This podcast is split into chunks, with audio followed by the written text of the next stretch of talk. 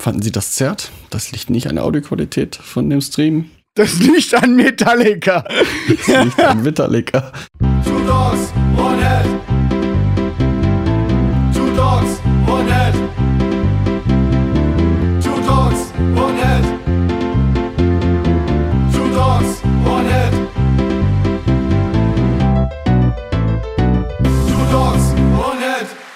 Ja, servus, liebe Freunde. Herzlich willkommen zu einer neuen Episode von Two Dogs One-Head. mit dem lieben Carsten aus Magdeburg. Und den noch viel lieberen Martin, nicht aus Magdeburg, aus Braunschweig.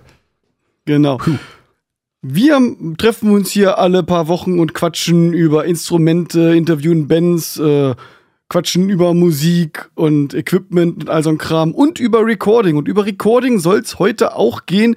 Heute geht's um das Cubase 9.5 Update. Das war eine Anmoderation, oder? Das ist mal wie abgelesen. Nee, wie nicht abgelesen. Ja, aber das sieht man im Video, dass ich es nicht abgelesen, sieht man nicht. Man das sieht man nicht. Die leuchten drei Bildschirme an, ne? vier. Das weißt du nicht. Aber äh, Cubase ist aber unser so ein Dauerrenner, ne? Unsere ersten Folgen haben nur über äh, Cubase, äh, Ja. haben wir nur Cubase behandelt, ne? Also richtige Fanboys sind wir. Weil wir, Ja. auch, weil wir auch nichts anderes kennen Ist auch jetzt back to the roots, und ne? damit aufgewachsen sind. Also Ja. Ich jetzt. Wir- hatten ja früher nichts anderes. Naja, ich meine, Cubase früher auf dem Atari, ja, war halt wahrscheinlich so das erste Programm so in der Richtung, was es überhaupt gab, ne? Äh, Steinberg ist, hat nicht nur Cubase erfunden, sondern hat auch die VST-Schnittstelle erfunden, die sehr, sehr viele Audioprogramme benutzen, auch Videoprogramme. Ja. Mittlerweile, ja. ja, also das Sony Vegas, was ich zum Videoschneiden benutze, benutzt auch VST-Schnittstellen. Das ist gut, weil da kannst du alle deine Plugins, die du sowieso hast, gleich für die Audiobearbeitung mit benutzen. Und Cubase hatte auch relativ früh schon diese MIDI-Integration mit drinnen, ne? Ja, früher, also zu Atari-Zeiten, meine ich, war ja Cubase äh, nur MIDI-basierend. Da konntest du nur MIDI-Geschichten ab, abziehen. Das hast du halt eigentlich als Sequencer benutzt. Ne, du hast, sag ich mal, MIDI entweder eingespielt oder programmiert und hast als ähm, Klangwiedergabegerät ja ein Keyboard dahinter gehabt, wo du einfach nur mehrere MIDIs, äh, MIDI-Sprung gleichzeitig reingeschoben hast. Weil so früher, so leistungsfähig waren ja die Computer früher nun auch noch gar nicht. Ne? Äh, Da fällt mir wieder auf, dass man gut, dass früher früher war. Mir fällt auf. So, ich würde aber, bevor wir ins Hauptthema einsteigen, heute noch ein bisschen Hausmeisterei machen. Immer wieder gerne. Mal wieder gerne, ja. Und als ersten Punkt äh, habe ich auf meiner Liste. Was fällt dir eigentlich ein, die Homepage auf HTTPS umzustellen, ohne mir Bescheid zu sagen? Ich dachte, ich dachte, das war vorher so. Äh, und äh, dann, da, dann habe ich gesehen, oh, ist ja gar nicht. Oh, musst du schnell machen, sonst reißt er dir die Birne ab. Äh, jetzt habe ich es gemacht, jetzt reißt er mir die Birne ab. Wie man es macht, macht man es verkehrt. Ja, Scheiße. war ein Haufen Arbeit, weil äh, Das weißt unsere. WordPress-Installation ist halt äh, eine Multi-Seite-Installation und da ist halt die Haus mit der Maus drauf, da ist die Intro-Seite von Du Dogs von Hit drauf, dann ist die Podcast-Seite da drauf und die Band-Seite ist da drauf. Ja, das alles und noch viel mehr. Würde ich machen. Wenn ich Podcast-König von Braunschweig wäre. Das alles. Ruhig, viel mehr.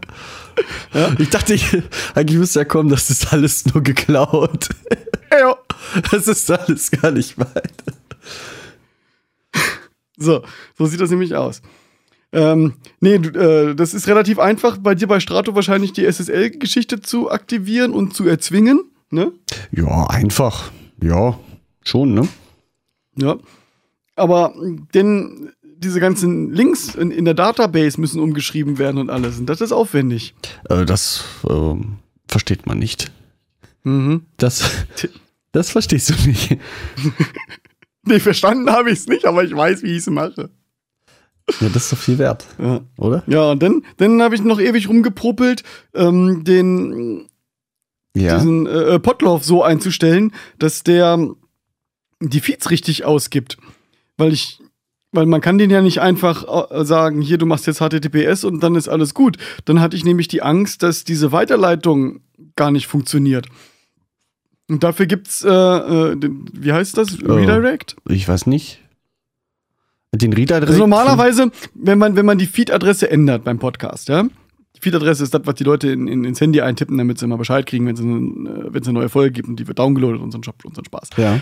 Wenn sich die ändert und wenn man das will, dass man trotzdem alle Hörer, die den Podcast abonniert haben, beibehält, wenn man die alle behalten will, dann sollte man einen Redirect machen. Ne? Von der Ach einen so. URL auf die andere. Dass man einfach nur Ja. im Hintergrund ähm, um, um, Umleit- umleiten tut. Genau. Das Problem war aber, dass du auch schon irgendwie umgeleitet hast. Und wenn ich dann diesen, also von äh, der Standardseite auf die SSL-Seite, und wenn ich dann zusätzlich noch diesen äh, Dingstar-Switch programmiert habe, dann war der Feed kaputt und dann ging gar nichts mehr. Das war Oh, Müll. Okay. Und nach vielen Probieren habe ich es am Ende dann doch einfach nur so wie bei der Cambrim-Seite gemacht. Und stellt sich raus, die Folgen kommen trotzdem an, auch wenn man ohne SSL den Feed abonniert. Ach so, aber ne, auf der Cambrim-Seite funktioniert, der, funktioniert das ja auch. Aber da hast du ja gesagt, das ist ja, halt da dann mussten wir ja auch keinen so. um, mussten wir keinen umleiten. Da Ja. war die Adresse von vornherein auf HTTPS. Ach, von vornherein. Von vornherein her. ja? Ja. IBIMS 1 Podcast. IBIMS. Okay. Schlimm, schlimm, schlimm. So, so viel dazu. Geht aber, macht euch keine Gedanken, äh, aber sicherheitshalber vielleicht doch die HTTPS-Seite äh, mal, also den Link von der HTTPS-Seite Also, in den Podcatcher reinknüppern, sicherheitshalber. Aber funktionieren tut eigentlich ich habe ja bei mir jetzt so nichts umgestellt. Also, wir werden es ja spätestens jetzt bei der Folge sehen, ob die jetzt bei meinem Feed einfach drin landet oder halt nicht. Eigentlich hättest du es schon bei der Dadurch- Peter Grusel-Folge, die ich gestern rausgehauen habe, sehen müssen. Ob sie kommt oder nicht? Ob, ist, ist sie denn gekommen? Es war ein tolles Interview. Ich, beim Nachhören musste ich noch mal ziemlich viel schmunzeln Muss in ich- einigen Sachen. Tolles Interview. Totlachen meinst du? Ich guck mal rein. Äh, guck mal Interview rein. Peter Grusel ist gekommen. 6. Dezember. Ja, ist hier. Ist einfach da. Ja. Ja. Also im, Hintergrund ist viel passiert und äh, letztendlich ist alles beim Alten, abgesehen davon, dass wir jetzt HTTPS unterstützen. ja, und das Und ist da, gut. und da muss so manche Podcast-Ikone erstmal hinterherkommen, meine Lieben Damen. ja. Wer hat da Wollen wir jetzt Namen? Wir wollen jetzt keine Namen nennen, ne? Keine, keine Kollegenschelte. Ja, es heißt ja irgendwie, dass es irgendwie nur ausgewählte SSL-Dienste äh, von iTunes irgendwie akzeptiert werden, aber ich weiß nicht, ob der Strato-Dienst denn, den die benutzen, einfach dabei ist. Keine Ahnung. Die Jungs von Zero Day machen das von, von schon immer mit SSL. Von vornherein. Von vornherein. Ja. War das heute nochmal los? Eins Podcast.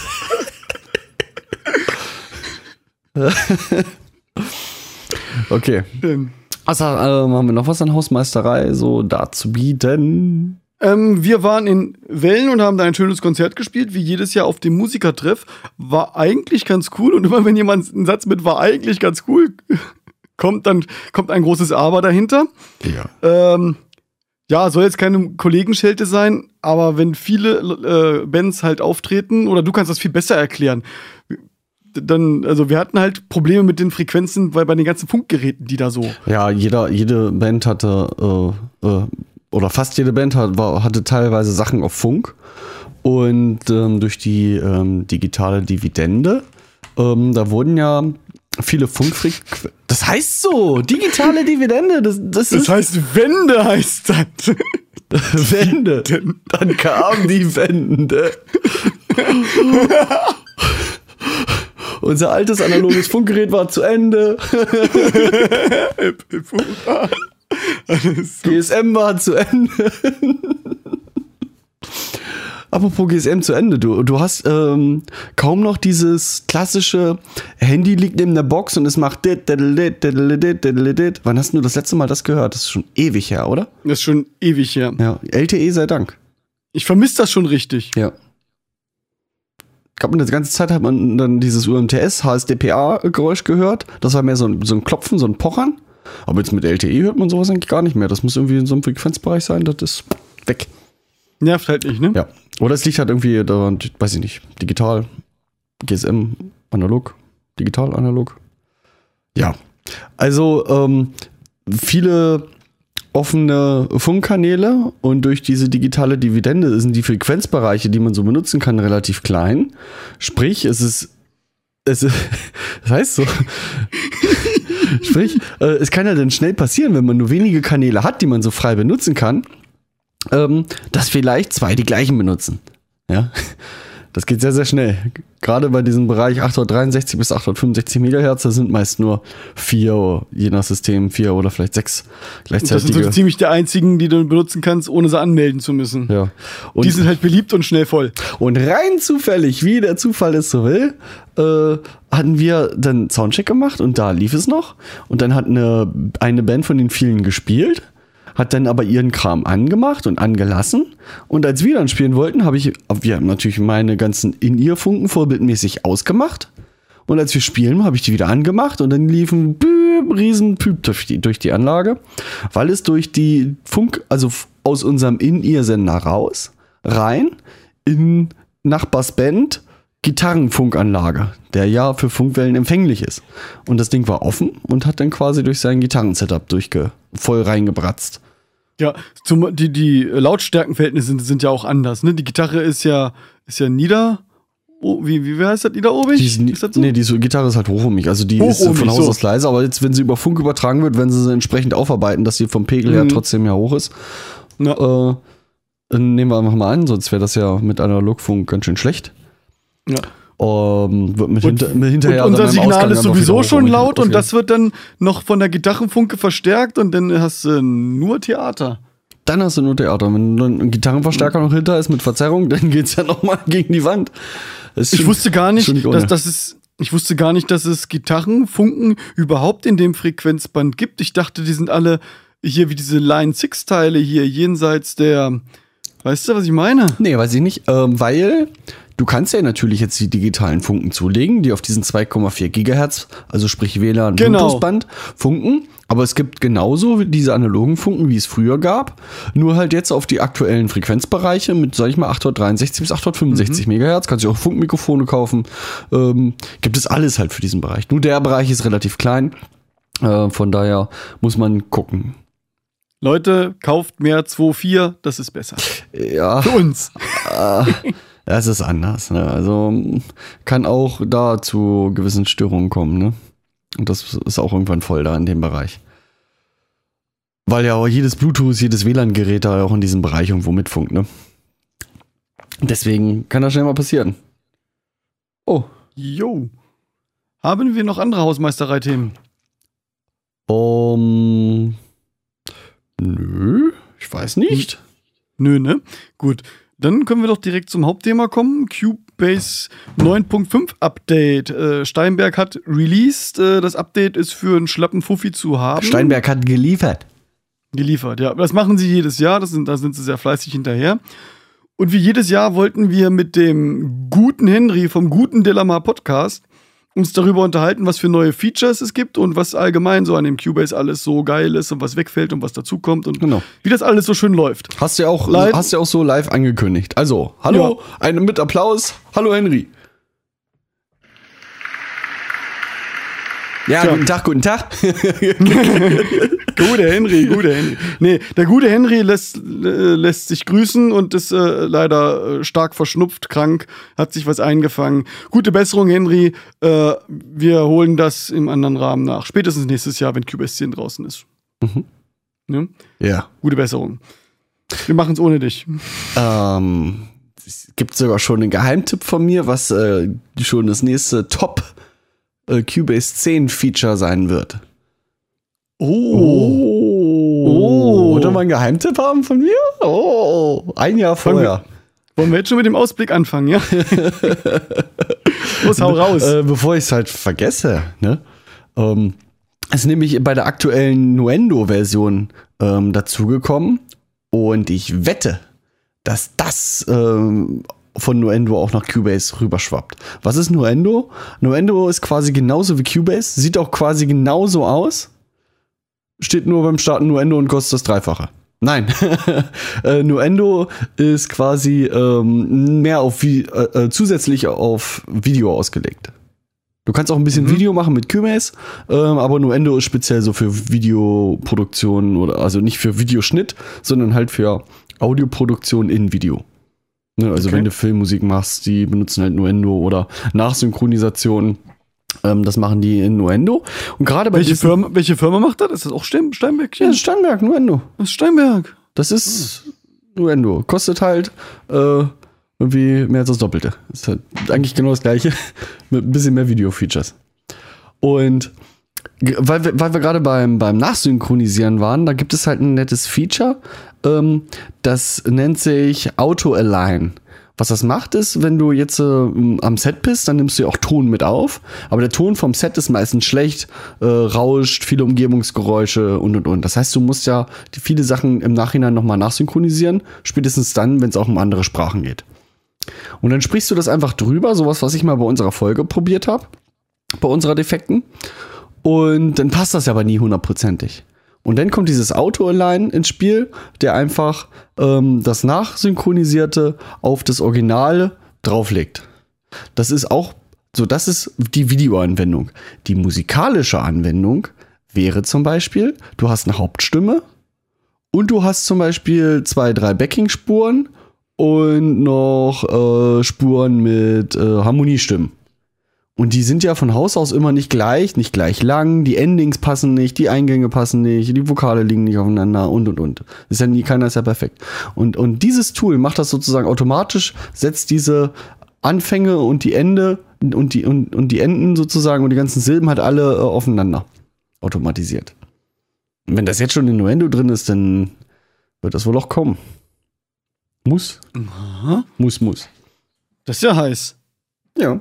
Ich meine, ich, ich brauche das nicht. Aber andere vielleicht. Also ich habe es mir teuer nachgekauft als Plugin.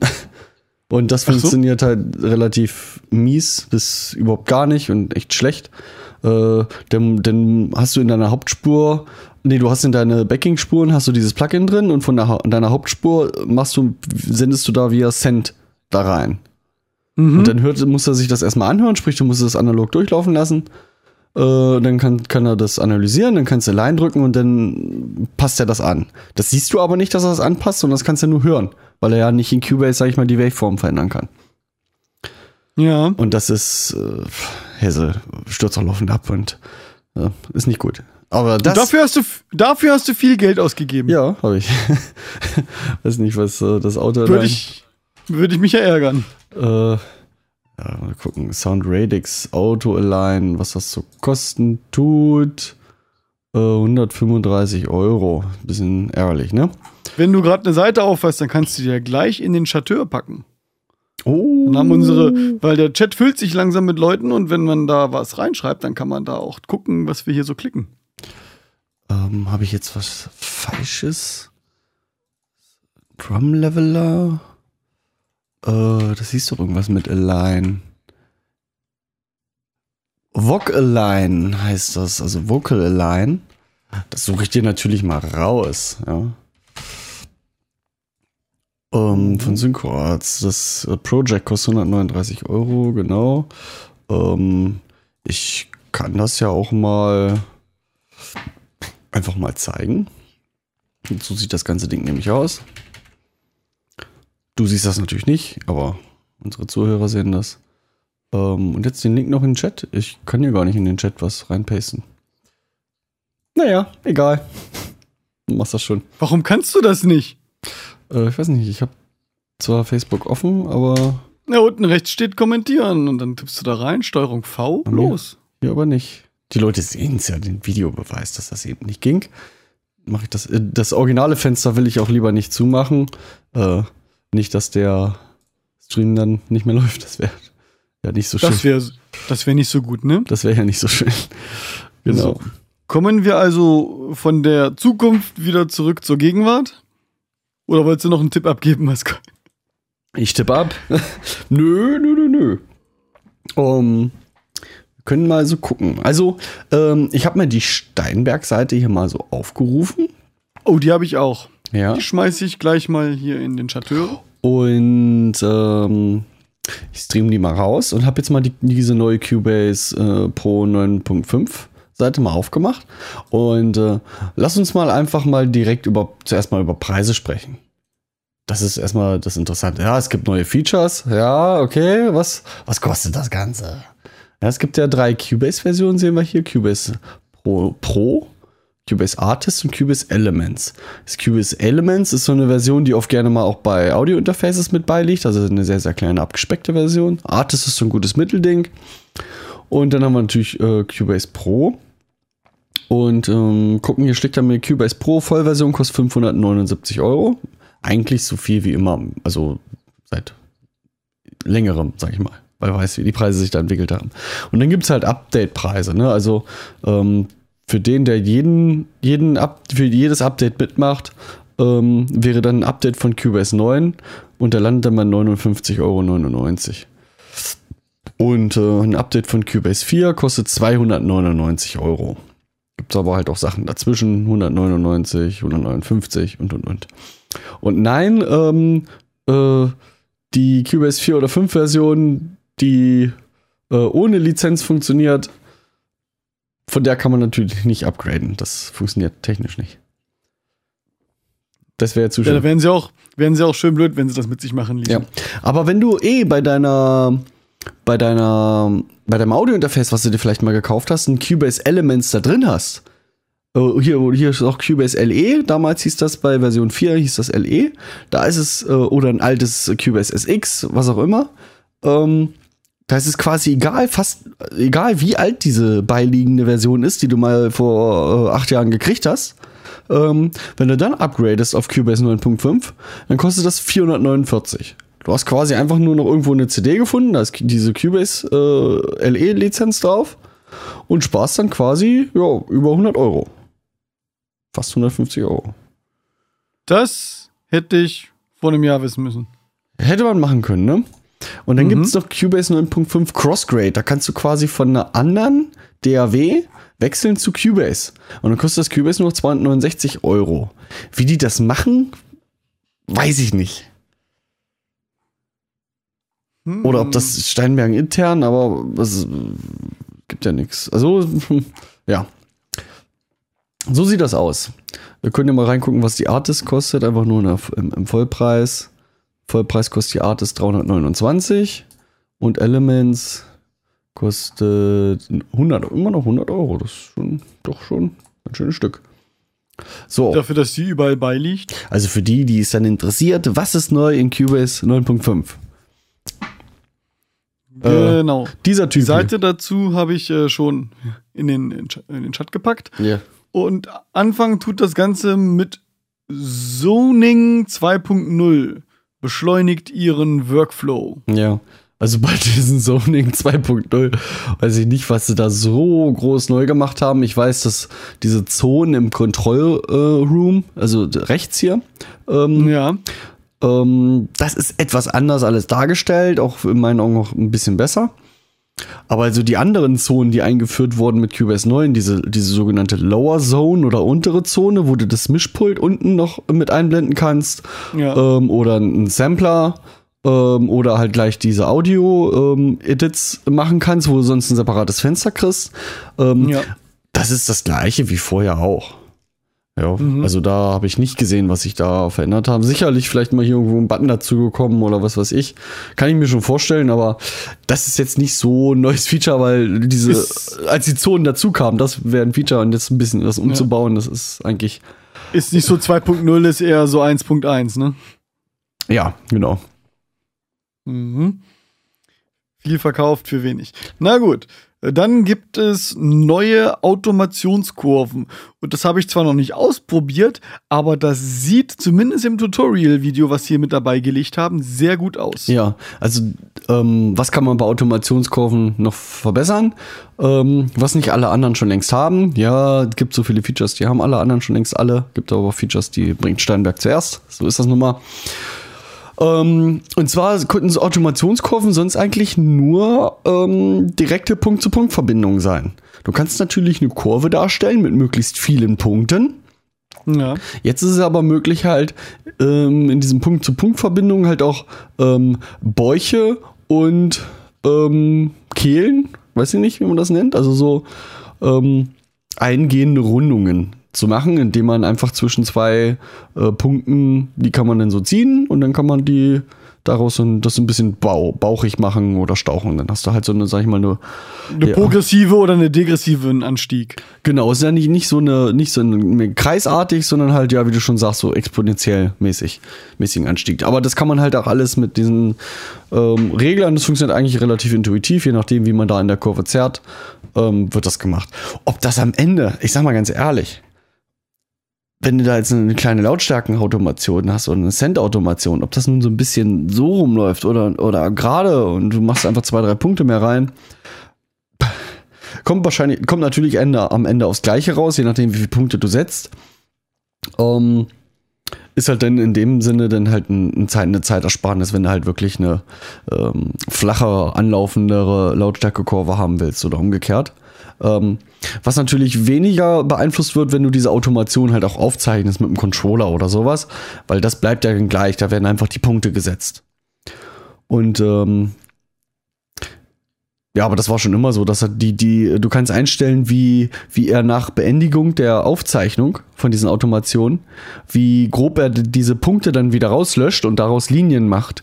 Ähm, kann man sagen, äh, setze mir so und so viele Punkte in so einem Raster oder so. Die Punkteanzahl kann man, kann man einstellen. Konnte man schon immer. Ja, das dazu. Also nichts Großes. Damit sind sie eigentlich nur nachgezogen. Das haben viele anderen schon, viele anderen schon gehabt. Dann haben wir jetzt nächstes das erweiterte Metronom. Und da hast du was vorbereitet. Ja. Also, ich bin schon immer Fan von dem Cubase äh, Metronom. Ich habe jetzt das Cubase 9.5 mal aufgemacht.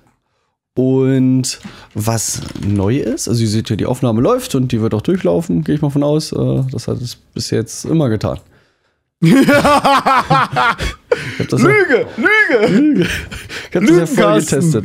Also wenn du jetzt hier in Transport- und Metronomeinstellungen gehst, öffnet sich ein Fenster ähm, und das sieht anders aus als früher. Es war mehr oder weniger an der gleichen Stelle versteckt. Ähm, sieht aber anders aus. Du hast jetzt hier wesentlich mehr Einstellungen, als es früher der Fall war. Neben diesen, ähm, die es ja vorher schon gab, ähm, gibt es jetzt hier bei Click Sounds, kann man sich einmal, ähm, also man konnte, Steinberg hat ja seinen eigenen Click Sound, der auch relativ äh, markant ist und ja, einzigartig. Aber gut und sauber. Ähm, gibt es jetzt, äh, du konntest auch früher schon externe Sounds einfach als Wave-Datei einladen, indem du die einfach geöffnet hast. Jetzt hat aber ähm, Cubase gleich schon so Standard, äh, Standard-Klicks, verschiedene Click-Sounds einfach mit an Bord. Ähm, sowas wie eine Cowbell oder ein, ein Eggshaker ist hier mit drin, eine Hi-Hat, ein Stick. Ähm, irgendwas, ähm, ich, ich habe auch gerade gar nicht im Kopf, könnte das Firmwood sein. Irgendwas klingt auch sehr, sehr wie das Logic beziehungsweise das Pro Tools Click. Sehr, sehr ähnlich. Äh, für die Leute, die das mögen. Klingt sehr synthetisch, aber ja. Und was hier jetzt ausfällt, wir haben jetzt hier nicht nur zwei verschiedene Klickarten, also sage ich mal für die Eins und für alle anderen Töne, ähm, was man verschieden mit Tonhöhe und Pegel ähm, versehen kann, sondern jetzt haben wir vier Varianten. Und das sind diese sogenannten Akzente, die man setzen kann. Und äh, das sehen wir hier bei Click Patterns. Kann man sich auch noch pro Taktart, die man sich ja unendlich viel selber noch hinzufügen kann, hier 12 Achtel genannt, kann man sich auch noch verschiedene Click-Patterns als Usern einfach anlegen. Dass man sagt, für 12 Achtel habe ich verschiedene, verschiedene Varianten an Klicks, die ich so brauche für 12 Achtel mit verschiedenen Betonungen, verschiedenen Situationen. Dann kann ich mir die hier erstmal anlegen. Ähm, und hier unter äh, der Spur Taktart, die wir hier im Arrangement-Fenster haben, diese Spuren, die kann man hinzufügen hier unter Rechtsklick. Spur hinzufügen. Da kann ich eine Audiospur hinzufügen, äh, eine Effektspur, Gruppen oder halt auch diese Taktartspur. Die ist nicht neu. Aber innerhalb dieser Taktartspur ähm, sieht man schon dieses neue Symbol hier mit, den, mit diesen Klicks. Und hier öffnet sich jetzt dieses, dieses Click-Pattern-Fenster. Und dieses Fenster hier zeigt mir jetzt diese vier Varianten beim, oder diese, erstmal diese vier ähm, Taktstriche von dem Viervierteltakt. Und halt diese vier Linien untereinander, wo ich die verschiedenen Akzente setzen kann. Und äh, so einen Standardakzent. Ich mache den Klick mal an. Äh, die St- Standardakzent klingt halt so, du hast halt eine relativ hohe erste Note und drei gleiche Noten hinten dran. Und jetzt ändern wir einfach mal das Pattern.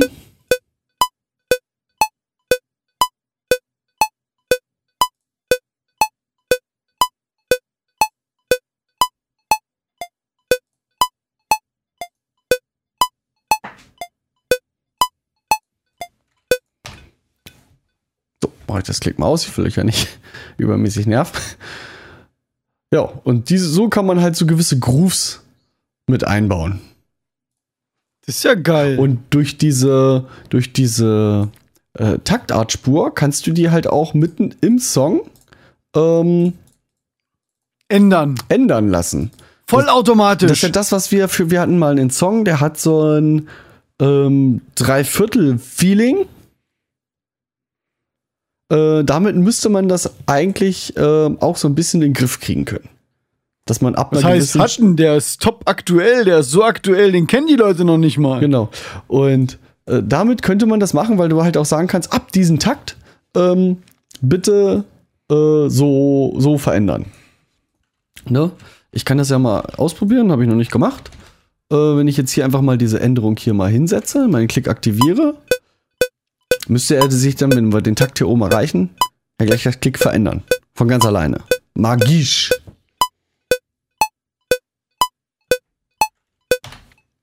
Funktioniert. Sagenhaft. Sehr geil, ne? Schon ein schönes Ding. Merkst du, was du jetzt als Hausaufgabe hast, ne? das irgendwie einbauen. Ja, ja. Morgen ist Freitag, morgen ist Probe, ne? Ist morgen Probe? Nee, morgen ist keine Probe. Was machen wir morgen dann? Ja, ich weiß es. Juppie! Ja. Das wird schön. Egal.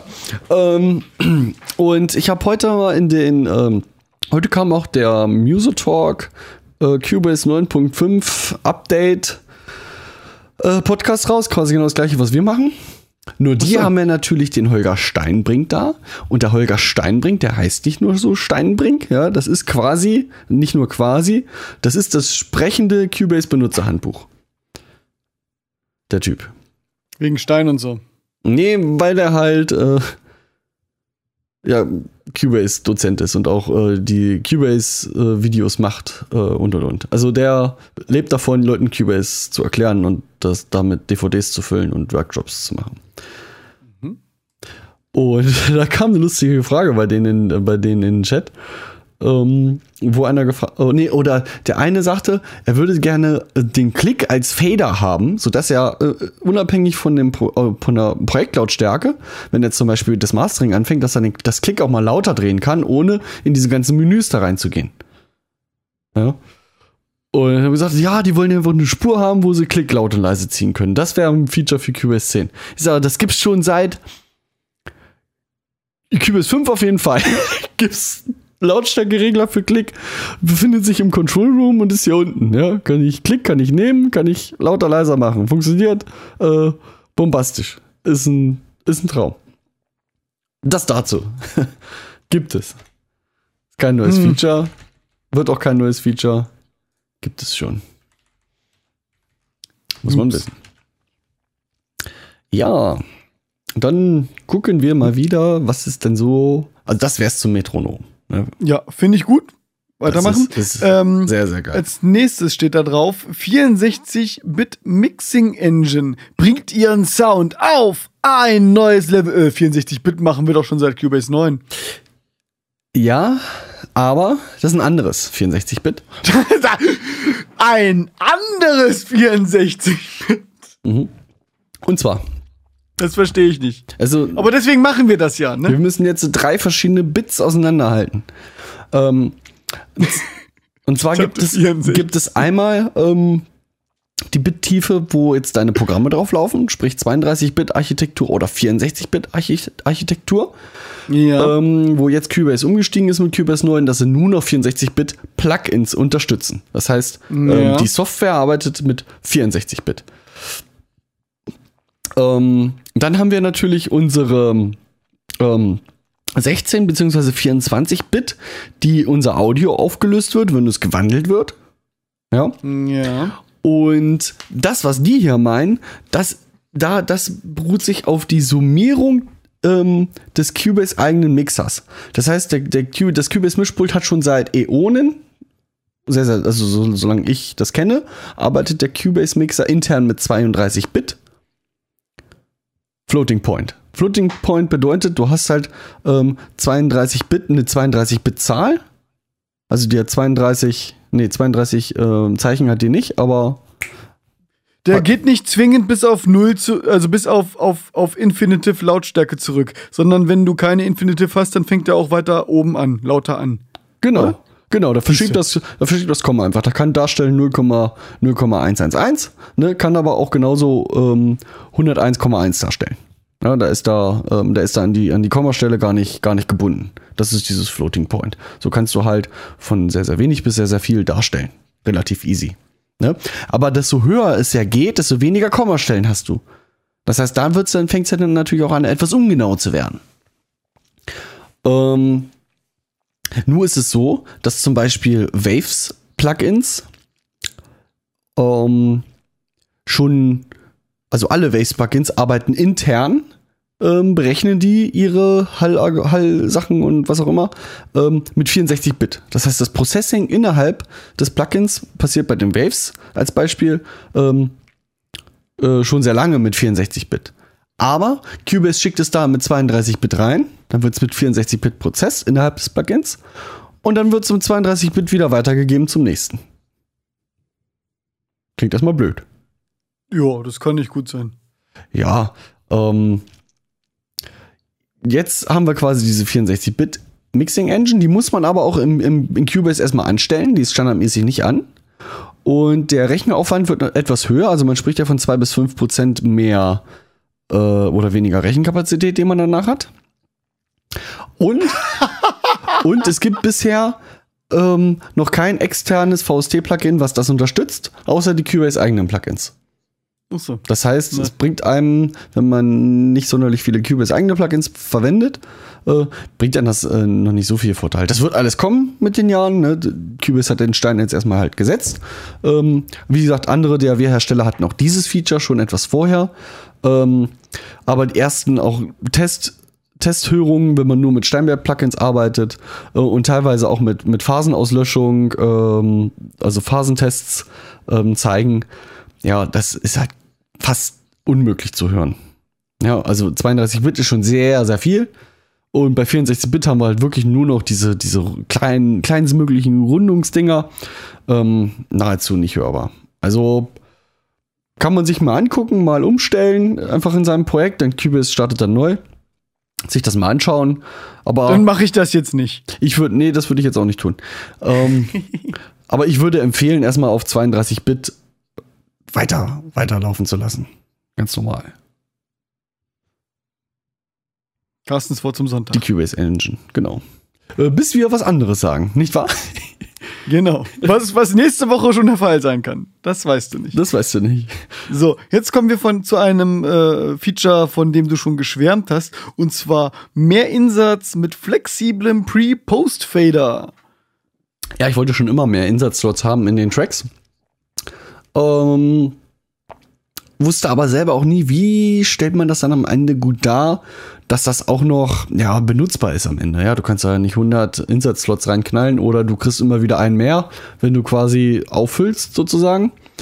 Aber wie stellst du das denn im Mischpult dar, wenn einer 20 hat und der andere nur zwei? Dann reißt das ja irgendwie alles raus. Das heißt, du musst ja irgendeinen gute, guten Gedanken finden, wie du das vernünftig darstellen kannst. Und das finde ich, haben sie besser gemacht, als ich mir das hätte vorstellen können. Ja, wir haben jetzt einfach anstatt diese, also ich habe jetzt hier mal, äh, so sah das alte Verhältnis aus, ja, mit äh, sechs Pre-Inserts und zwei Posts. Ähm, das bedeutet nur, dass diese sechs Inserts hier vor diesem, vor dieser Fader-Lautstärke sind und die anderen beiden sind dahinter.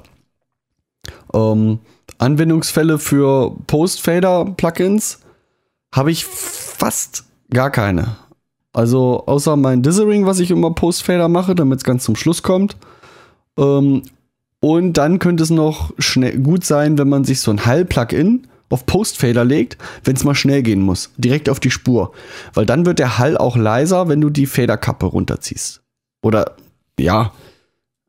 Also das Verhältnis von dem, was da in diesen Hall reingeht. wird dann mit leiser. So kann man das relativ intelligent steuern. Also ich benutze es fast nie, diese Post-Fader-Aktionen. Von daher waren diese beiden äh, für mich auch immer weg. Und jetzt hat, äh, jetzt gibt es bei Cubase anstatt diese 6 plus 2, haben wir jetzt, äh, tada, ähm, ja, 14 plus 2 oder 16, wenn du 16 haben willst. Du kannst jetzt nämlich diese Trennlinie zwischen Pre und Post, kannst einfach frei verschieben und dann hast du nur 16 volle Pre-Insatz. Das ist weit mehr als das Doppelte. Das ist schon mal ordentlich. Leute, Das ist gut. Leute, die sagen, äh, du brauchst, man braucht doch nicht mehr als sechs Inserts, sage ich doch, man braucht mehr als sechs Inserts. Guckt, sich, guckt euch mal Mischpult an. Hier geht's nur um Sprache. Und die sind trotzdem, sind trotzdem immer genau sechs Inserts drin. Da fragt man sich doch, Mensch, hätte der mehr gehabt, hätte er vielleicht auch noch ein siebtes genommen, oder? Ob das dann am Ende besser wird, steht auf einem anderen Blatt Papier. Aber man hat da die Möglichkeiten dafür. Und äh, ich würde mal sagen, mit so, mit jetzt mit diesen 16, man könnte an die Grenze kommen, aber das ist, denke ich mal, schon sehr unwahrscheinlich. Ist schon eine schöne Sache. Ich bin sehr happy damit. Alleine das hat sich für mich äh, die, das Update gelohnt. Weil Workaround ist immer, du schickst dir eine Audiospur in eine Gruppenspur, die du daneben hinlegst, extra nur dafür, damit du nochmal sechs Insatzslots mehr hast. Und das macht das Ganze Mhm. irgendwann unübersichtlich. Dann, siehste, das ist mal unübersichtlich. Ja. Cool, cool. Schicki, schicki. Und hier im Tr Transport haben sie das alles ein bisschen kleiner gemacht, auch dargestellt. Die waren sonst hier, naja, ich sag mal, fast doppelt so groß hier. Ja. Diese Plugins, äh, Plugin-Darstellung, haben sie halt ein bisschen schlanker gemacht, verlieren gar nichts dadurch. Und dadurch ähm, fällt das auch kaum auf, dass das hier ähm, sehr viel größer geworden ist. Ich weiß gar nicht, wie das mit den Cent-Effekten ist. Nee, Cent-Effekte sind weiterhin 8. 8 Cent. Das könnte bei einem komplizierten, wenn du das als Live-Pult sozusagen benutzt, Cubase, könnten 8 auch schon mal eng werden. Obwohl du ja bedenken musst, das sind ja 8 Stereo-Wege. Ja, also quasi auch 16. Schon nicht ohne. Dann haben wir einen etwas, einen sehr bedeutenden Punkt und zwar einen neuen Look für Vintage-Kompressor, Tube-Kompressor und Magneto 3. Ja. Bekannt aus dem Film The X-Men 3. Ja, Magneto äh, das sieht doch ein bisschen komisch aus. Also Magneto ist ja dieses Bandsättigungs-Emulation von Steinberg selbst. Ähm, da hat man vorher auch so ein Band gesehen und jetzt sieht es eher so wie so ein, ja, weiß nicht, normales Plugin mit Drehknöpfen, irgendwie so ein analoger Kompressor oder so sieht das aus. Ähm, ich habe einfach mal den Vintage-Kompressor hier auch mal aufgemacht. Also die Knöpfe sind schön groß, äh, fässt sich alles gut an, ist schön ausgeleuchtet, sieht einfach gut aus, aber klanglich hängt da natürlich äh, das, die gleiche Engine darunter. Das äh, sagen sie auch irgendwo. Ähm, wenn dem nicht so wäre, müssten sie dem Kind ja auch einen neuen Namen geben. Ähm, damit du nicht alte Projekte aufmachst und der Kompressor arbeitet anders. Hat aber ähm, Knöpfe dazu gekriegt, meine ich. Also hier so ein Punch-Knopf oder dieses, weiß nicht, Release-Auto, ob das damals auch schon drin war. Ähm, ist dazugekommen. Mhm. Also ein paar Funktionen sind dazugekommen, aber das, was da unter der Haube steckt, ansonsten soundmäßig, also wenn ihr jetzt ein altes Projekt aufmacht, sollte der eigentlich genauso arbeiten wie früher auch. Sieht halt nur etwas anders aus. Ist halt nicht so ein bisschen moderner. Ähm, wundert mich eigentlich, es müsste, ist ja eigentlich ein VST3-Plugin, aber ich kann es nicht in, in der Größe frei verändern. Ich dachte, das wäre bei allen VST3s ähm, so. Hm. Angelehnt ist er natürlich an diesen ähm, 1176 ähm, Kompressor ähm, mit diesen markanten, auch mit diesen 2, 4, 8 und 20 Knöpfen und dann mit diesen sogenannten All, wo du alle so gleichzeitig reindrücken kannst in der Hardware. Ähm, daran ist der ange angelegt. Ne? Kompressor mit ein bisschen Charakteristik. Ich verstehe bis heute nicht, warum die Drehknöpfe an Plugins machen. Ja, weil es halt so ein bisschen gut aussieht. Ähm, es ist bei manchen auch äh, interessant. Ähm, hier siehst du, wenn ich jetzt den Knopf drücke, nee, siehst du nicht. Wenn ich jetzt kann ich ja meine Maus nach oben oder nach unten schieben Ja, und der Drehregler geht auch ähm, hoch oder runter. Ne? Also Mhm. nach links und rechts sozusagen. ja. Ich kann aber auch, ich kann aber auch ähm, an den Drehregler greifen und sozusagen die Drehbewegung des Reglers mitgehen. Ja. macht er beides, sagst du. Das Und was- macht was er ma- beides, ja, obwohl das Und ja was auch machst du, wenn du, wenn du rechts, was macht er, wenn du nur rechts-links fädest? Dann macht er auch rechts äh, mehr und links weniger. Mhm. Also der erkennt das mehr oder weniger automatisch, wie du das. Ja. Machen mir auch nicht alle Plugins so. Also das ist schon die Mustervariante für je, je nachdem, Mhm. welchen, welchen Geschmack man hat. Ich ziehe eigentlich am liebsten äh, nach oben und nach unten. Einfach klick den Ja. Button in der Mitte an, zieh den nach Und oben. in dem Moment, wo man merkt, dass man das macht, tut's halt auch im Feder, ne? Gut. Hm, Naja. Kann man auch. Ja, aber ja, wie soll es aussehen? Hm. So nimmt's wenig Platz weg, ne? Als so eine riesen Schiebebar, die du irgendwo hast. Stimmt auch wieder. Ja. Aber in der Schiebebar sind auch wieder die Verhältnisse einfacher zu sehen als an so einem Kreis, oder?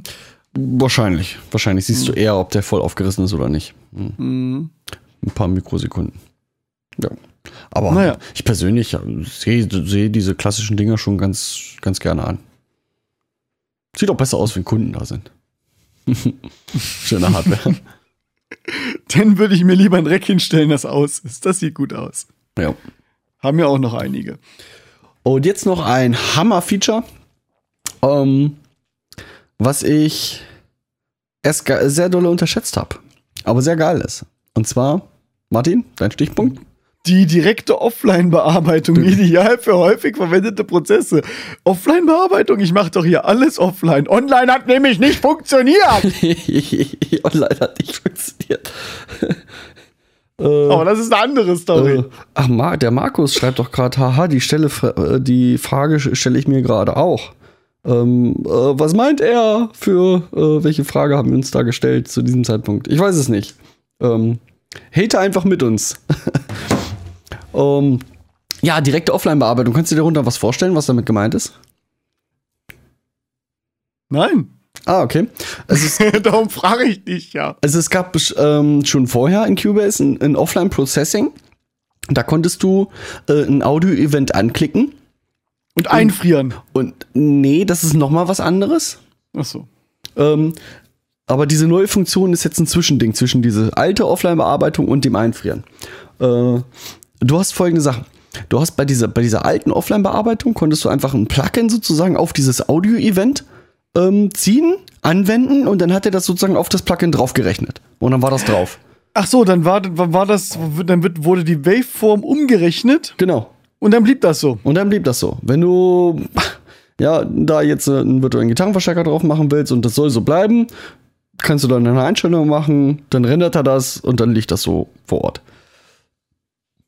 Ähm, So mittelgeil, ne? Du kämst ja äh, weniger gut zurück. Das heißt, da musst du dir dann in dem Augenblick schon sicher sein, was du machst. Ich mach so, habe sowas zum Beispiel früher immer gemacht mit Normalisieren. Also ähm, unsere Podcast-Spuren, wenn ich die von draußen bekomme, alle, die ich von draußen bekomme, die normalisiere ich auf einen bestimmten Wert, den ich jetzt hier nicht nenne. Das ist mein Geheimnis.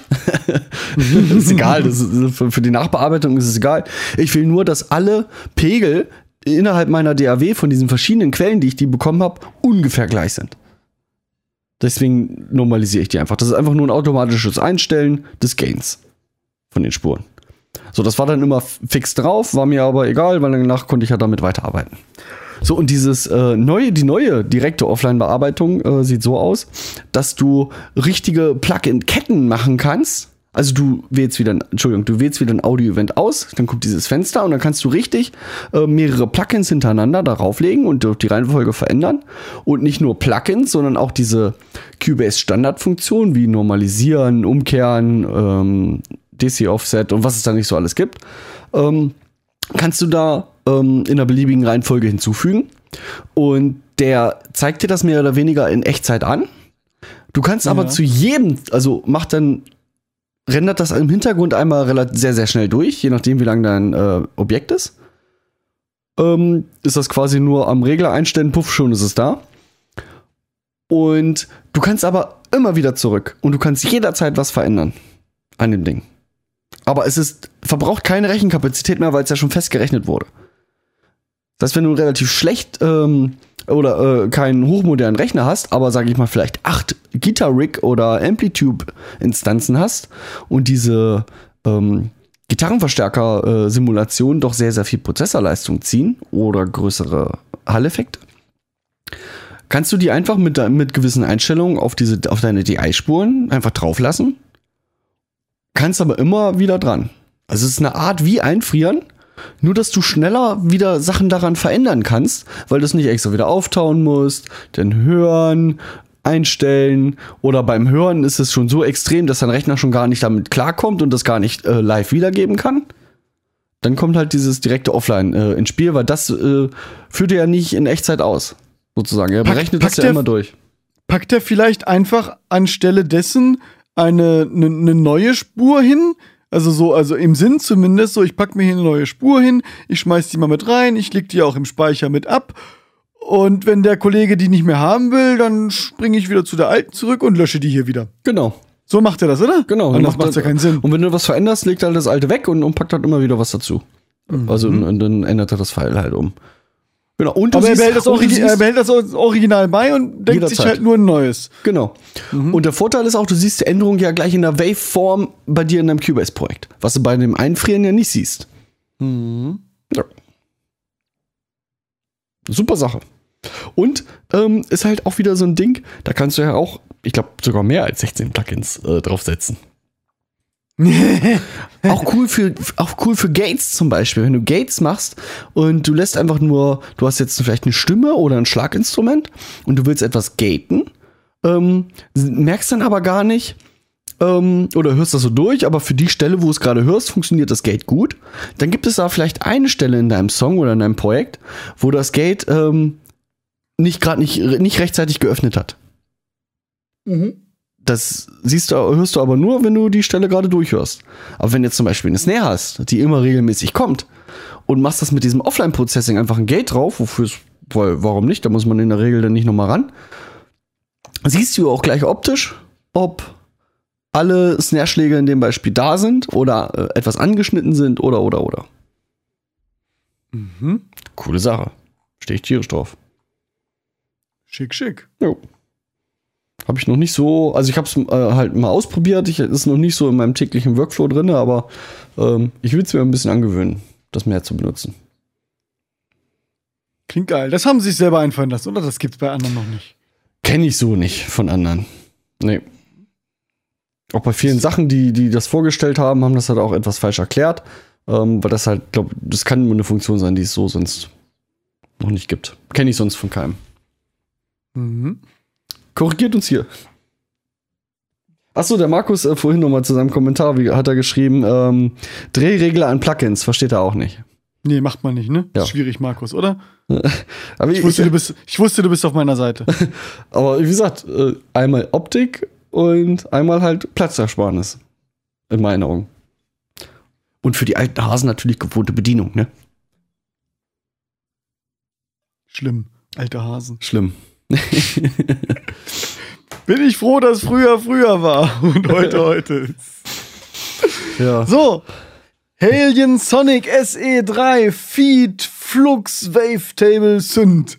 Das sind viel zu viele Wörter, die alle keinen Sinn machen. Was soll der Scheiß? Also Alien Sonic SE äh, ist ja der, der, äh, der Synthesizer, der bei den Cubase-Produkten von Haus aus mit bei ist. Also das ist ein abgespeckter Alien One. Ist der Alien Son oder ein Alien abgespeckter Alien Sonic. Ist Ja. dieser Alien Sonic SE, der bei Cubase gratis mit dabei liegt, aber man kann sich halt diesen Helion äh, auch separat kaufen. Da bist du schon bald beim Preis, wie das Cubase eigentlich kostet, weil das ein sehr, sehr mächtiges Programm ist. Also, uiuiui. Mhm. Ist so eine Soundcloud oder im Prinzip, oder? So wie, also ist so, da ist viel. Die haben äh, also auch äh, richtige ähm, ab, abgesampelte äh, Sample Libraries haben die mit bei oder genau, halt das diese meine ich. Sample Künst- Libraries. Ja, und halt diese künstlich erzeugten ähm, Synthesizer-Module, die du da halt auch drin hast. Und hier äh, scheint mir jetzt ist die Wavetable, ähm, äh, der Wavetable Synthesizer jetzt gratis halt in den Hellion Sonic mit reingewandert, den es ja schon, ich glaube, seit der Version 8 oder 8.5 in dem normalen Hellion gibt, ähm, ist der jetzt hier gratis, in der Gratis-Version mit reingewandert. Wahrscheinlich auch anders implementiert. Äh, ich habe das nicht ausgetestet. Ich benutze den Hellion Sonic auch für fast gar nichts. Ähm, außer halt, wenn ich selber mir einen Streichersound machen will und den nicht von unserem Keyboarder bekomme. Äh, oder halt, um General MIDI-Krams auf die Schnelle wiederzugeben. Also nur so übergangsweise. Genau. Mhm. Und da funktioniert gemacht. der ja eigentlich relativ instant, ne? Du ziehst da eine Spur drauf und dann kommt Ja. da was raus. Deswegen so richtig Musik gemacht habe ich damit auch noch nicht. Ich kenne das auch nur so als, ich benutze es, damit ich beim Einspielen meiner Bassspur oder was einigermaßen vernünftiges Quick and Dirty da zum Arbeiten habe, aber Ja, der erkennt ja auch äh, diese General oder setzt dieses General MIDI auch ja direkt um. Da muss man keine Sounds groß einstellen, das macht er automatisch. Aber der, der klingt halt, ähm, soll halt auch wirklich sehr, sehr gut klingen, das Ding. Ne? Also, da würdest du sonst, wenn du den auch kaufen müsstest, der nicht schon bei Cubase mit dabei wäre, auch ordentlich Geld latzen. Also, das ist schon ein sehr, sehr massives Tool, das Ding. Ich würde mir gerne mal interessieren, was dieser Helion Sonic oder der Helion so richtig kostet und was es da so für Varianten gibt. steht das nicht auf der Steinberg-Seite unter Produkte? Wir gucken mal. Das klingt ja so. Als, ach, oder oh, äh, Nuendo. Haben wir doch vorhin über auch Nuendo erzählt, ne? Nuendo 8. Ja? Ja. Wenn du das kaufen willst, das macht keinen Spaß. Das macht keinen Spaß. 1899 Euro. Nee, das macht keinen Spaß. Das ist ein Cubase in.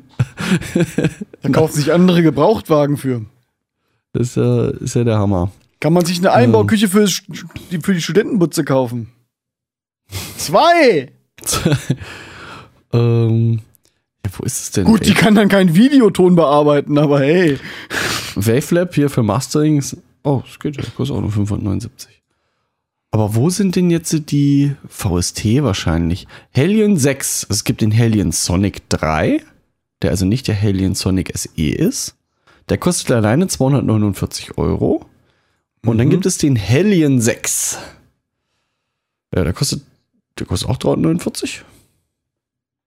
Mhm. Macht das Sinn? Das ist wahrscheinlich doch ein bisschen was anderes, ne? Virtuelles Sampling, Sounddesign-System. Ja, naja. Leute, die den Hellion haben, äh, mögen uns erklären, was es ist. Für unsere Musik brauchen wir das relativ wenig, beziehungsweise kümmert sich unser Keyboarder drum. Genau. Ja. Und, der- und der Groove Agent ist ja dabei, oder? Der Groove Agent ist ja nochmal ein separates Programm, genau. Der, Mhm. Ist das auch eine SE-Variante oder? Wahrscheinlich, weil ich gerade irgendwo Groove Agent gelesen habe. Da, Groove Agent 4 steht da. Groove Agent 4. Es kann ja auch sein, dass du den separat kaufen kannst, weil das ist ja ein VST-Instrument, den kannst du ja auch in anderen DAWs, die DAWs. VSTs. Ähm, wir können ja einfach mal hier gucken, wenn wir hier plus Track machen. Achso, was ich gerade noch sehe, die Schrift hier ist etwas deutlicher geworden mit dem Update. Äh, was fetter, ähm, die Schriftart. Kann man besser lesen. Ja, es ist Tatsache der Groove Agent SE, der bei der Standardversion von Cubase Und der reicht mir aber. nur dabei ist. Ja, für Standard-Drums reicht er, reicht er aus. Mhm. Genau. Was gab's hier denn noch so? Das war's eigentlich, ne? Pet Shop ist auch so ein äh, Synthesizer. Und hier halt verschiedene Synthesizer, die Steinberg halt noch baut hier. Triebwerk, Dark Planet, Retrolog, sehr bekannt. The Grand, halt ein reines Piano. Äh, VST. Naja, wie auch immer. Wir kriegen ja dafür kein Geld. Wir wollen ja nur unser Programm, was wir alle mögen und schätzen, äh, Vorstellen. vorstellen und das neue Update und gucken, ob denn dieses Update denn sich überhaupt lohnt zu diesem Preis. Ne? Ja, Carsten, lohnt es sich denn für dich schon, ne? Äh, ich guck mal, ob es, ich glaube, es gibt ja auch hier noch kleinere ähm, Neuerungssachen. Äh, Softube Console One unterstützt Cubase und virtuelle ähm, Mixing-Konsole, direkte Einbindung haben sie gemacht. Haben auch andere schon, ja, so Kleinigkeiten, die da noch dazu gekommen sind. Ja, lohnt es sich. Also allein, also für mich ähm, lohnt sich, würde sich alleine schon dieses direkte Offline-Processing beziehungsweise das Metronom alleine ist auch schon schön, dafür hätte ich das schon auch schon gekauft und äh, diese Pre-Post-Fader oder, oder mehr Insatzslots. Allein diese drei Features, jede alleine, äh, wäre mir das schon wert gewesen. Also es ist ein Update, was sich für mich jetzt eher gelohnt hatte als manch andere in der Vergangenheit, die es so zwischendrin gab. Von 8 zu 8.5 zum Beispiel. Konnte man sich kaum vorstellen, was da überhaupt dazu gekommen ist. Ist natürlich immer Na, die fünf! Eine Stange Geld. ähm, aber es ist ja ein Upgrade-Preis, also es, es ist ja immer im Rahmen. Und diese Version zu überspringen und auf die 10er zu warten, bringt halt ähm, preislich ähm, kaum einen Vorteil. Also, wenn man jetzt die 8 5er, äh, nee, die 9er ausgelassen hätte, Also Als von der 8-5er zur 9-5er gesprungen wäre. Ja. Mhm. Dann Rechne doch mal. Rechnen wir, müssen wir nicht rechnen, das zeigt er uns ja an. Wenn ich jetzt so von der 8,5er ein Upgrade mache, kostet 100, also 160 gerundet. Und von 9 kostet 60. Also wenn die jedes Mal 60 bezahlt hätte, wärst du noch günstiger gefahren. Heieieiei. Ja, so sieht das aus. Deswegen sag ich mir, weil ich eh mit den Features immer relativ auf Stand sein will, weil halt wirklich halt immer gute, immer mal wieder gute Sachen dabei sind, ähm, ziehe ich das auch nach, auch wenn da mal nichts dabei sein sollte. Ja, weil es sich finanziell dann doch irgendwo lohnt. Ähm, ja, irgendwann wird es natürlich schwierig, halt ähm, so eine alteingesessene Programmart wie eine Audio-Workstation noch neue Sachen damit reinzubringen, weil irgendwann ist der Drops ja auch gelutscht. Dann ist das Ding, kann, kann Musik aufnehmen und kann Musik wiedergeben Und Kaffee kochen. und Kaffee kochen, dann ist das irgendwann durch, ne? Aber zurzeit lassen sich noch immer was einfallen lassen. Äh, das meiste sind ja Workflow-Sachen, ne? Gut, dieses 32, 64-Bit ist auch Klangästhetik, aber da sprechen wir ja schon nur noch von Nuancen, ne? Ja, du kannst halt, genau, du kannst den Workflow optimieren. Das hat vielleicht auch damit zu tun, welche Geräte es in Zukunft zur Bedienung gibt. Äh, da kannst du ja dann auch wieder noch nachoptimieren. Dann wird es immer schnellere Rechner geben. Damit kannst du dann wieder rumspielen und die Rechenleistung wieder in den, dein Musikprocessing reinpacken. Da, ich glaube nicht, dass der Drop so schnell gelutscht ist. Wir werden sehen. Wir werden sehen, ne? ähm, der Vollständigkeit halber möchte ich noch erwähnen, auch wenn der gute Henry vom Delamar Podcast jetzt diesmal nicht dabei war, aber gerne dabei gewesen wäre, ähm, dass es auch einen schönen Testbericht auf der Delamar-Seite gibt äh, zu Cubase äh, 9.5.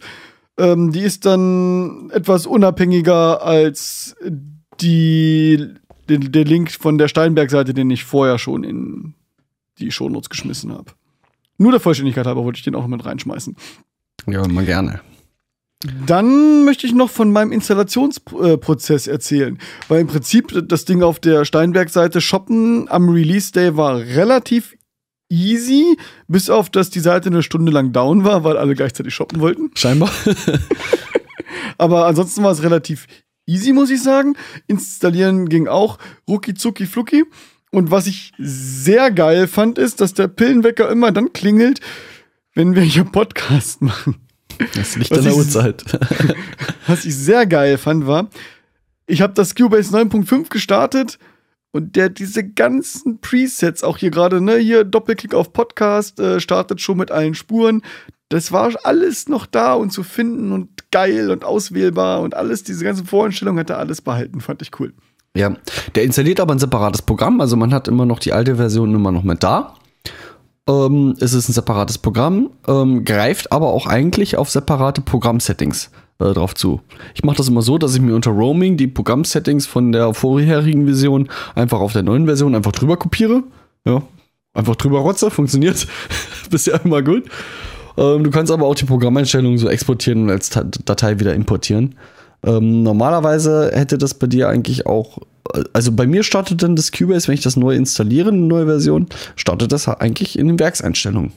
Nee, bei mir war alles genauso eingestellt wie bei Cubase 9. Dann muss er sich da irgendeinen gemeinsamen Ordner irgendwie teilen. Von, von vornherein her. Ja.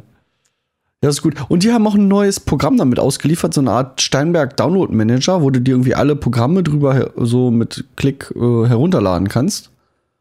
ähm, Steinberg, wir können das gleiche wie Steam. Ja, so ein bisschen wie Steam, ja, machen ja viele. Oder aber in der DAW habe ich es noch nicht gesehen.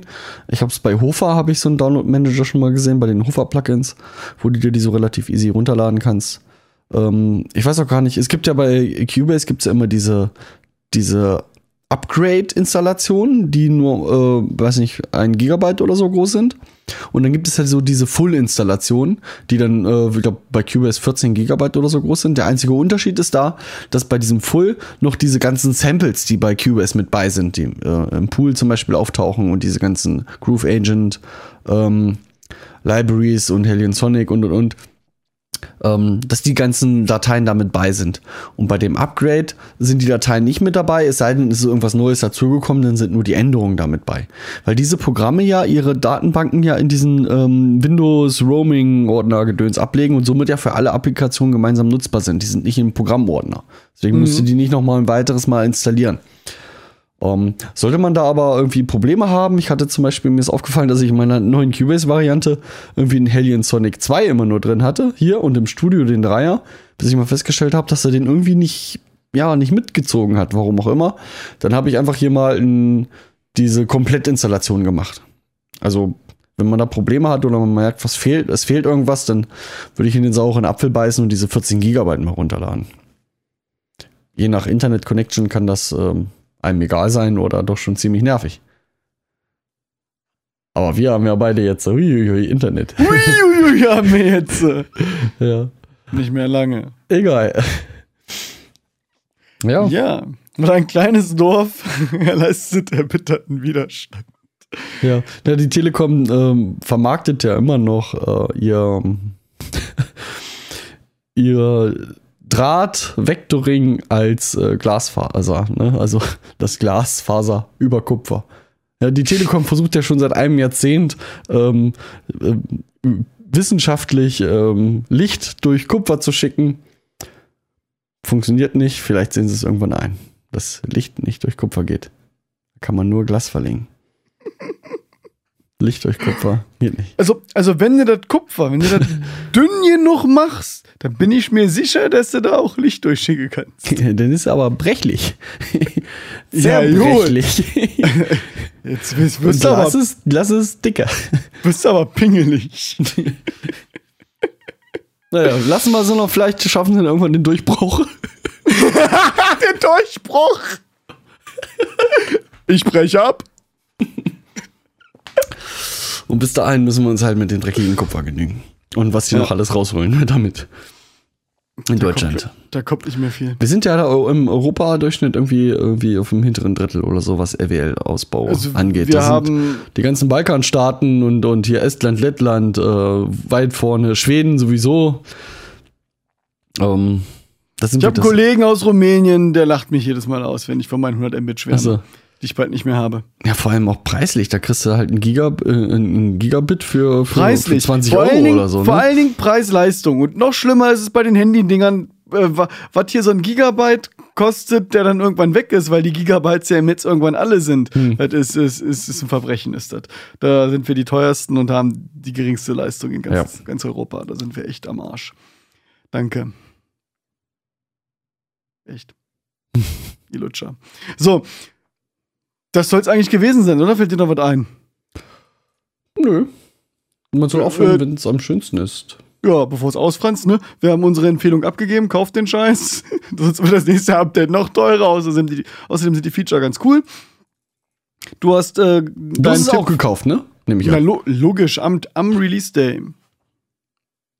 Bei Sehr Stunde gut. null. Sehr gut. Und ähm, ja, also zu dem Thema, sehen wir uns dann spätestens bei Cubase 10 und dann gucken wir mal, ob deine Prognose gestimmt hat. Geheimtipp gibt's nur hier. ja. Das gab's in keinem anderen Podcast? das weißt du nicht. nee, deswegen frage ich ja. nee, ich wurde durch andere Quellen darauf aufmerksam gemacht. Ja, ja, ja, ja. Dass es das Innuendo gibt. Ja. Und ich habe es mir angeguckt und äh, ja, es ist auch ausbaufähig, wie es da integriert ist, aber äh, es ist schon deutlich besser als die Variante, die ich habe. Ja, die haben ja noch ein Jahr Zeit, ne? Obwohl, wenn man das mit dem Direct Processing machen würde, würde man das ja auch dann sehen in der Wellenform und so. Oh ja, Direct Processing ist eine schöne, schöne Sache. aber ob man Send-Effekte in den Direct Processing Plugin bringen kann, ich glaube nicht. Das weißt du nicht. Das weißt du nicht. Das wäre ein Feature. QS 10. ja. Dann vielen Dank fürs Einschalten. Wenn ihr Fragen habt, äh, haut's in die Kommentare. Ansonsten empfehlt uns weiter, schmeißt uns mit Sternen bei iTunes voll, abonniert den Kanal, sofern noch nicht geschehen. Ähm, ach so, äh, Hausmeisterei. Wir haben jetzt unsere Bitcoin-Wallets äh, verlinkt. Ihr könnt uns jetzt auch mit Bitcoin zuschmeißen Bevor, Oh. sie nichts, bevor sie nichts mehr wert sind, würde ich die schnell noch bei Two Dogs One Head abladen. Ganz ehrlich, Jungs, ne? Das geht jetzt nur noch bergab. Genau. Jetzt hier ab. Ist ja jetzt ab, schon nichts wert. Hier, also, da kommen die 13k. Das geht jetzt nur noch. Hast du, hast du meine Wallet auch schon? Ja, ja, die habe ich schon verlinkt. Du bist Warte. schon. Ja, ja. Ja, ja, ja, hat zweimal seine eingetragen. Guckt genau hin, meine Freunde, guckt da genau hin. Ne? Das weißt du nicht. Das wäre ja schmutzig. Genau, ich guck. Außerdem ist ja bald Weihnachten. Da haben wir eine Amazon-Wunschliste und eine Thomann-Wunschliste drin. Ähm, Mit Sachen, die weit über 2000 Euro kosten. Ja, Dann glaubst nur. du doch selber nicht, dass Ja, das nicht. einer kauft für uns. ja, nicht nur. Vielleicht eine, eine Kleinigkeit wäre. Wir würden, Oh. uns, ja- äh, würden uns ja sehr gut drüber freuen. Wir Ein machen das ja hier gratis und gerne und Serverkosten und ja, ja, ihr wollt die Heulerei nicht hören. Wir wissen. Nee, ach, schlimm, schlimm, schlimm. Vielen Dank fürs Einschalten. Genau. Haut rein, macht's gut, wir sind raus. Aber sowas von. Echt. Big Book, Back, Back, Big Book, Back, Back.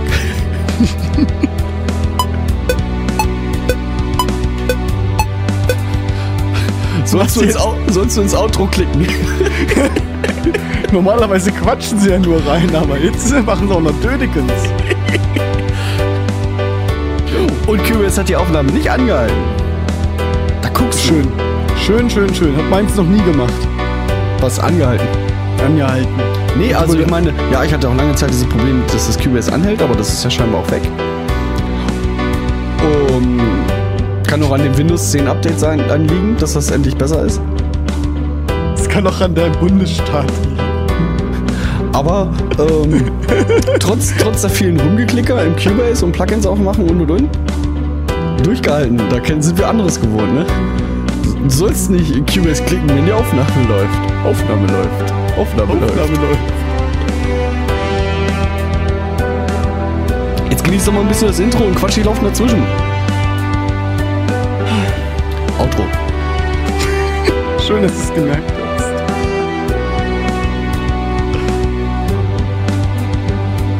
Wir sind übrigens demnächst in Hamburg.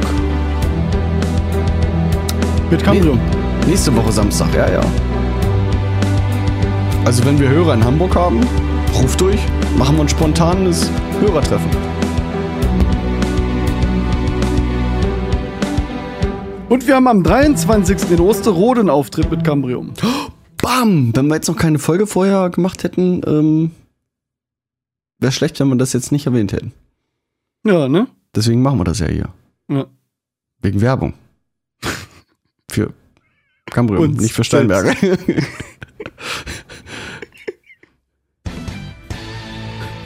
Ego Boost. Ego Booster. Guitar Player Ego Booster. Das ist der Original Duke Nukem Forever Ego Boost Sound. ja, ja. Er hat ja. nämlich keine HP-Punkte, der hat nämlich Ego. Und wenn sein Ego unten ist, dann ist der nämlich kaputt. Das ist meine Einstellung. Der Duke ist kaputt, oder was? Der- wenn, wenn du den Duke abschießt, dann verliert er kein Leben. Der verliert Ego. Ja? Der verliert Ego. Das stimmt doch überhaupt gar nicht. Doch, klar, Duke Nukem Forever. Der, der verliert kein Leben mehr, der verliert nur noch Ego. Der kann nämlich nicht sterben, weil es halt der Duke, weißt du? Aber wenn sein Ego am Ende ist, ist er halt kaputt. Der Duke kommt die. Oh Mann. So, jetzt mach den Scheiß aus, hier will doch keiner mehr hören hier. Ja. Ob wir das hier irgendwie stoppen können? Man Das es weiß nicht. Das weißt du nicht. Ich drück mal auf Stopp, ne? Stopp. Drück mal Stopp. Abschalten.